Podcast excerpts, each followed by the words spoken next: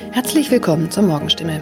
Heute ist Freitag, der 17. Dezember. Mein Name ist Christine Tanschinetz. Guten Morgen.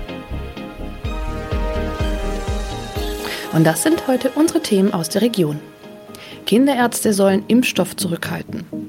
Freifahrt in der Stadtbahn bei kaputten Automaten.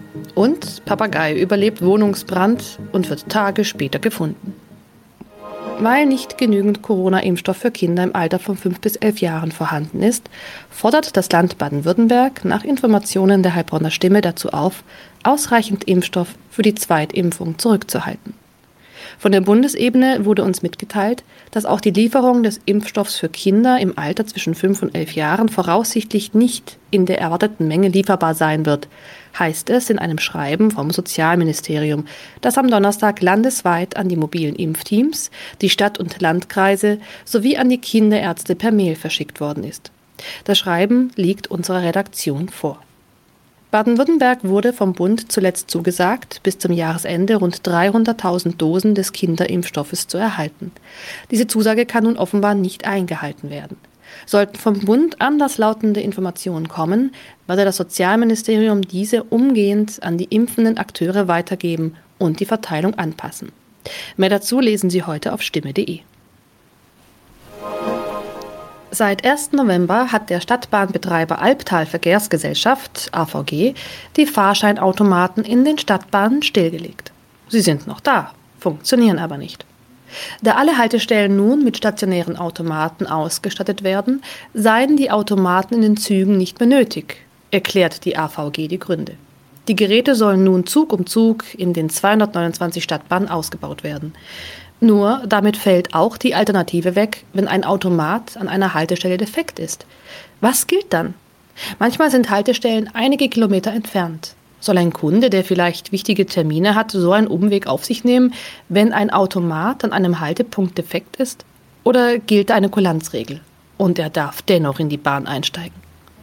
AVG-Sprecher Michael Kraut stellt für das Gebiet des Karlsruher Verkehrsverbunds klar, Dort dürfen Fahrgäste bei einem defekten Automaten an der Haltestelle einsteigen. Sie sollten den Defekt entweder dem Stadtbahnfahrer oder gegebenenfalls dem Prüfpersonal in der Bahn melden. In dem Fall werde kein erhöhtes Beförderungsentgelt verhängt. Man könne jederzeit prüfen, ob eine Störung an einem bestimmten Automaten vorlag. Auch im Heilbronner Hohenloher Haller Verkehrsverbund gilt diese Kulanzregel. Mehr dazu lesen Sie auf stimme.de. Am vergangenen Samstag kam es in Neckargartach zu einem Wohnungsbrand, bei dem ein Mann und ein Papagei verletzt wurden. Ein zweiter Papagei blieb unverletzt. Später stellte sich heraus, dass sogar ein dritter Papagei in der Wohnung sein müsste. Wenige Tage nach einem Hausbrand in Heilbronn haben Feuerwehrleute einen überlebenden Papagei aus einer betroffenen Wohnung gerettet. Ein aus der Wohnung geretteter Papagei wurde zudem vorsorglich einer Tierklinik übergeben. Der andere Vogel blieb am Samstag unverletzt. Doch damit war das Papageienproblem noch nicht gelöst. Denn am vergangenen Dienstag habe sich der verletzte Bewohner bei der Polizei gemeldet und mitgeteilt, einer seiner insgesamt drei Papageien müsste sich eigentlich noch in der Wohnung befinden. Tatsächlich entdeckten die Einsatzkräfte nach langer Suche den Vogel. Später konnten sie das Tier wohlbehalten an den Besitzer übergeben, wie es heißt. Soweit die Nachrichten aus der Region. Übrigens, die Corona-Fallzahlen in Stadt und Landkreis Heilbronn bleiben auf hohem Niveau, sind in den letzten Tagen aber deutlich zurückgegangen. Bleibt das so, wird am Sonntag die Ausgangssperre für ungeimpfte aufgehoben. Ob das eintrifft, erfahren Sie auf jeden Fall aktuell auf stimme.de. Haben Sie Kritik, Fragen oder Anregungen zu unserem Podcast? Dann schicken Sie einfach eine E-Mail an podcast.stimme.de. Weiter geht es hier mit Nachrichten aus Deutschland und der Welt mit unseren Kollegen und Kolleginnen aus Berlin. Ich verabschiede mich für diese Woche. Wir hören uns im neuen Jahr wieder und ich wünsche Ihnen eine besinnliche Weihnachtszeit und einen guten Rutsch. Vielen Dank und einen schönen guten Morgen. Ich bin Nicole Markwald und das sind heute unsere Themen aus Deutschland und der Welt. Bund und Länder einigen sich auf neue Maßnahmen zur Corona-Lage. Warum diese Maßnahmen vielleicht doch nicht ausreichen, erklärt uns ein Intensivmediziner. Und in Berlin laufen die Koalitionsverhandlungen weiter. Fridays for Future werden heute konsequente klimapolitische Maßnahmen von den Koalitionären fordern. Wegen der immer bedrohlicheren Corona-Lage kommen neue Maßnahmen auf Millionen Bürger zu. Bundestag, Bundesländer und Bundesregierung haben eine Reihe von Beschlüssen gefasst, vor allem mit Folgen für ungeimpfte. Thomas Bremser berichtet aus Berlin, Bund und Länder haben ja Schwellenwerte festgelegt, ab wann welche Maßnahmen gelten sollen in den Bundesländern. Wie sehen die aus? Ja, es geht darum, wie viele Patienten in einem Bundesland innerhalb einer Woche mit Corona ins Krankenhaus kommen. Mehr als drei pro 100.000 Einwohner, mehr als sechs oder mehr als neun. Danach entscheidet sich, ob im Bundesland 2G gilt, also nur Geimpfte und Genesene kommen in Kneipen, Stadien oder auf Konzerte oder 2G Plus. Geimpfte und Genesene müssen dann noch einen negativen Test vorweisen oder beim Grenzwert 9 können noch strengere Regeln gelten, etwa Kontaktbeschränkungen. Die aktuellen Werte gehen übrigens von 1,6 in Hamburg bis 18,5 in Thüringen. Aber oft melden Kliniken ihre Zahlen erst später, meist noch per Fax. Die sind also sehr schwer zu vergleichen. Was kommt bald noch auf uns zu? Was haben Bund und Länder noch besprochen? Ja, das Boostern soll Tempo aufnehmen. 27 Millionen Menschen müssten bis Ende des Jahres die Auffrischung bekommen, weil viele ja so Mitte des Jahres geimpft wurden. Und all denen soll auch ein Angebot gemacht werden. Die Empfehlung gilt ja ab 18 Jahren mittlerweile und ab dem fünften Monat nach der letzten Impfung. Wer in Alten- und Pflegeheimen, aber auch Krankenhäusern mit besonders gefährdeten Menschen zu tun hat, muss sich impfen lassen. So wollen es die Länder. Der Bund muss dafür aber noch grünes Licht geben. Im Pflegebereich gibt es einen weiteren Bonus und Firmen, die durch Corona in Not geraten sind, sollen weitere drei Monate unterstützt werden. Die Politik will ja auch, dass in einem Stadion bei 2G-Bedingungen auch die Fußballprofis geimpft oder genesen sein müssen.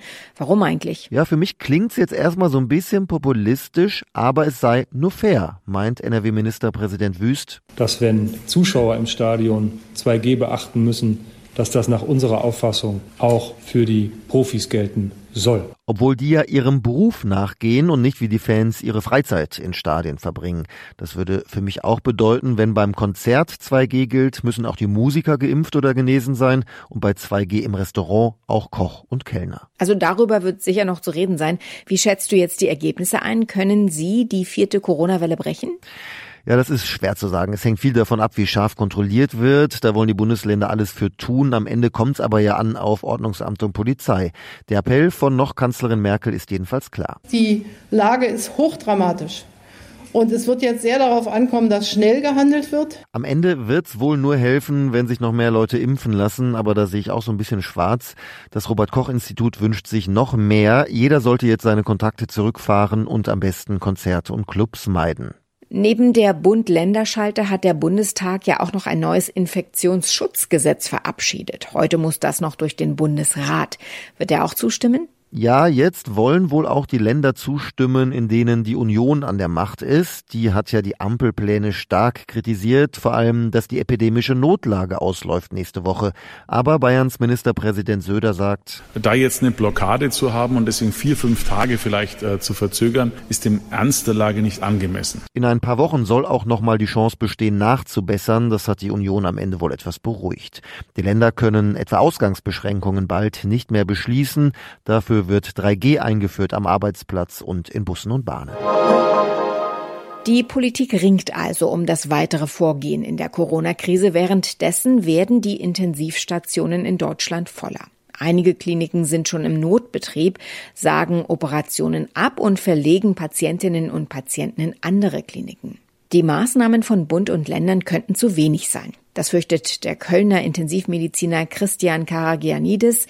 Er ist leitender Oberarzt in der Lungenklinik Köln-Mehrheim und Leiter des Intensivregisters DIVI, in dem die Anzahl der freien Intensivbetten in Deutschland aufgeführt wird.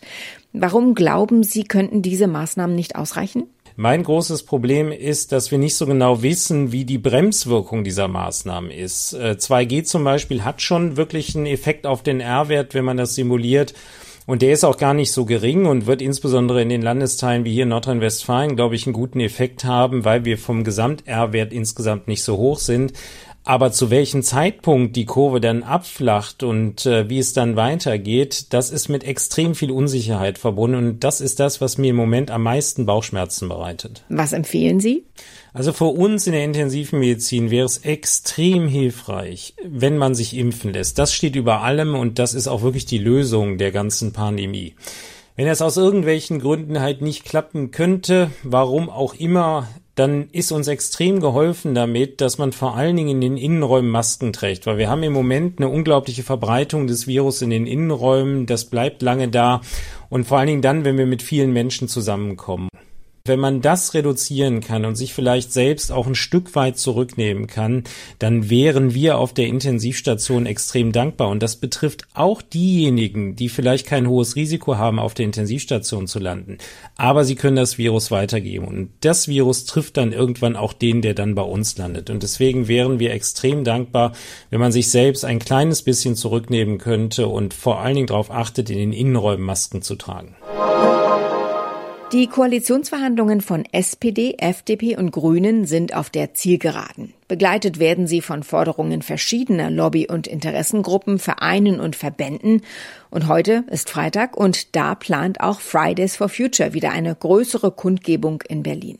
Uli Reitinger berichtet. Vor drei Wochen waren geschätzte 10.000 junge Klimaaktivistinnen und Aktivisten hier in Berlin auf die Straße gegangen. Da war es ein bundesweiter Protest.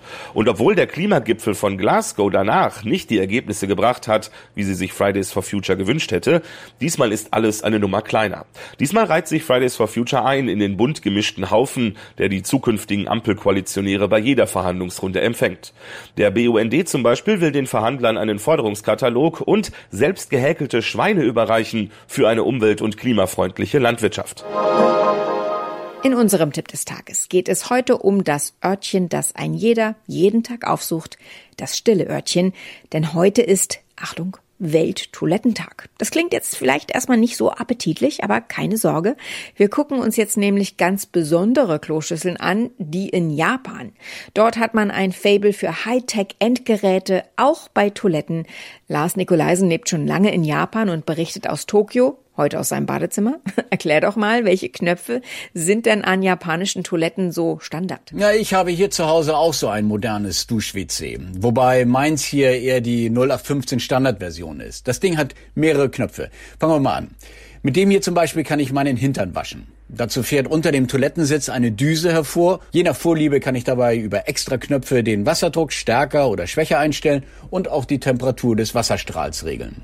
Daneben gibt es hier einen weiteren Knopf, um die Düse für die Intimhygiene von Frauen zu aktivieren. Ich kann übrigens auch meine Klobrille per Knopfdruck beheizen. Es gibt aber noch modernere WCs in Japan, bei denen zum Beispiel per Bewegungssensor der Klodeckel hochklappt, sobald man sich der Toilette nähert. Andere Funktionen sind zum Beispiel das Absaugen von Gerüchen und ein Warmluftgebläse, um den Hintern anschließend zu trocknen. In meiner früheren Wohnung in Tokio waren all diese Funktionen in einem abnehmbaren Steuerelement an der Wand eingebaut, das per Infrarot mit meiner Toilette kommunizierte. Es gibt aber auch zum Beispiel auf manchen Bahnhöfen immer noch traditionelle japanische Hocktoiletten oder bisweilen auch normale westliche Klos ohne Dusch-WCs. Es ist ja bekannt, dass Japaner Technik lieben, aber warum nun Knöpfe für Geräusche und Temperatur auf dem Klo? Na, warum nicht? Äh, vor allem Japanerinnen finden nun mal die Körpergeräusche, die man beim Geschäft auf dem stillen Örtchen nun mal so macht, peinlich. Daher gibt es hier auf fast allen öffentlichen Toiletten auch Geräte, die das Geräusch der Wasserspülung nachahmen und die körpereigenen Geräusche so übertönen. Man nennt diese Teile auch Geräuschprinzessin. Und zur Temperatur, wenn du wüsstest, wie kalt es gerade morgens im Winter in japanischen Häusern ist, wärst du auch über eine geheizte Klobrille froh. Dann habt ihr aber nicht das Problem, dass euch mal das Toilettenpapier ausgeht, oder? Das müsste man ja dann eigentlich gar nicht mehr kaufen.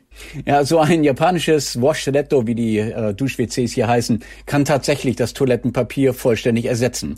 Die meisten Japaner benutzen aber trotzdem zusätzlich Papier. Schließlich hat nicht jedes Hightech-Klo ein Trockengebläse. Wie sehr gewöhnt man sich jetzt an diesen Klo-Luxus? wie geht's dir, wenn du zum Beispiel in Deutschland auf eine ganz normale Toilette gehen musst?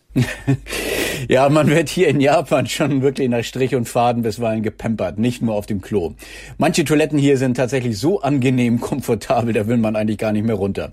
Aber ich persönlich kann auf den ganzen Technikkram gut und gerne verzichten. Eine olle Kloschüssel würde mir schon reichen.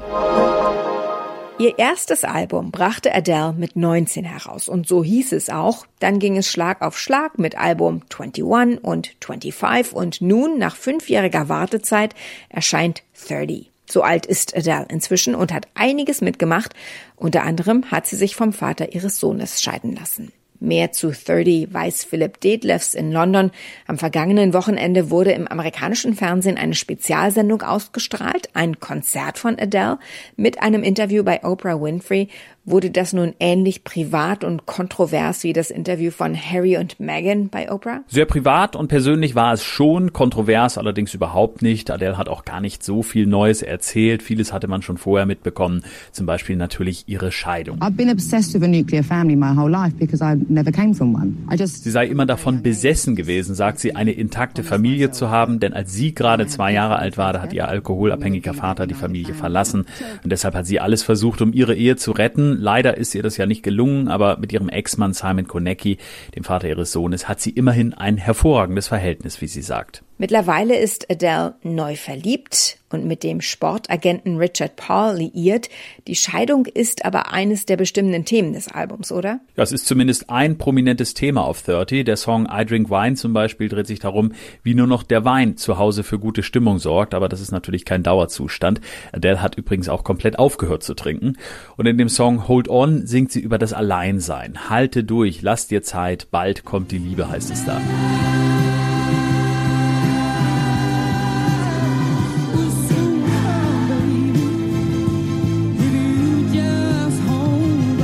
Aber es ist kein Scheidungsalbum, das hat Adele auch ganz besonders betont. Es geht vielmehr darum, ihrem neunjährigen Sohn Angelo auch ein paar Dinge zu sagen, die sie ihm vielleicht so im Gespräch nie sagen kann, aber dann eben durch die Musik, wenn er sich das Album anhört. Der Hype war riesig, also die Vorfreude auf dieses neue Album von ihr. Hat sich das Warten denn nun gelohnt? Ja, da würde ich ganz klar zustimmen. Der erste Eindruck bei allem, was ich gehört habe, ist typisch Adele und das im besten Sinne. Es gibt eben nicht nur diese wuchtigen Balladen, es gibt auch viel Soul, ein bisschen Gospel, ein bisschen Jazz und ganz besonders gut gefällt mir der Song Love is a Game. Da hört man fast ein bisschen Etta James raus, wie ich finde, die legendäre Soul, Gospel und Jazzsängerin. Und ja, ich bin mal gespannt, wie die restlichen Songs klingen. Das ganze Album konnte ich noch nicht hören. Das werde ich mir dann aber heute Abend in Ruhe gönnen. Soweit das Wichtigste an diesem Freitagmorgen. Ich heiße Nicole Markwald und wünsche einen guten Tag und ein schönes Wochenende.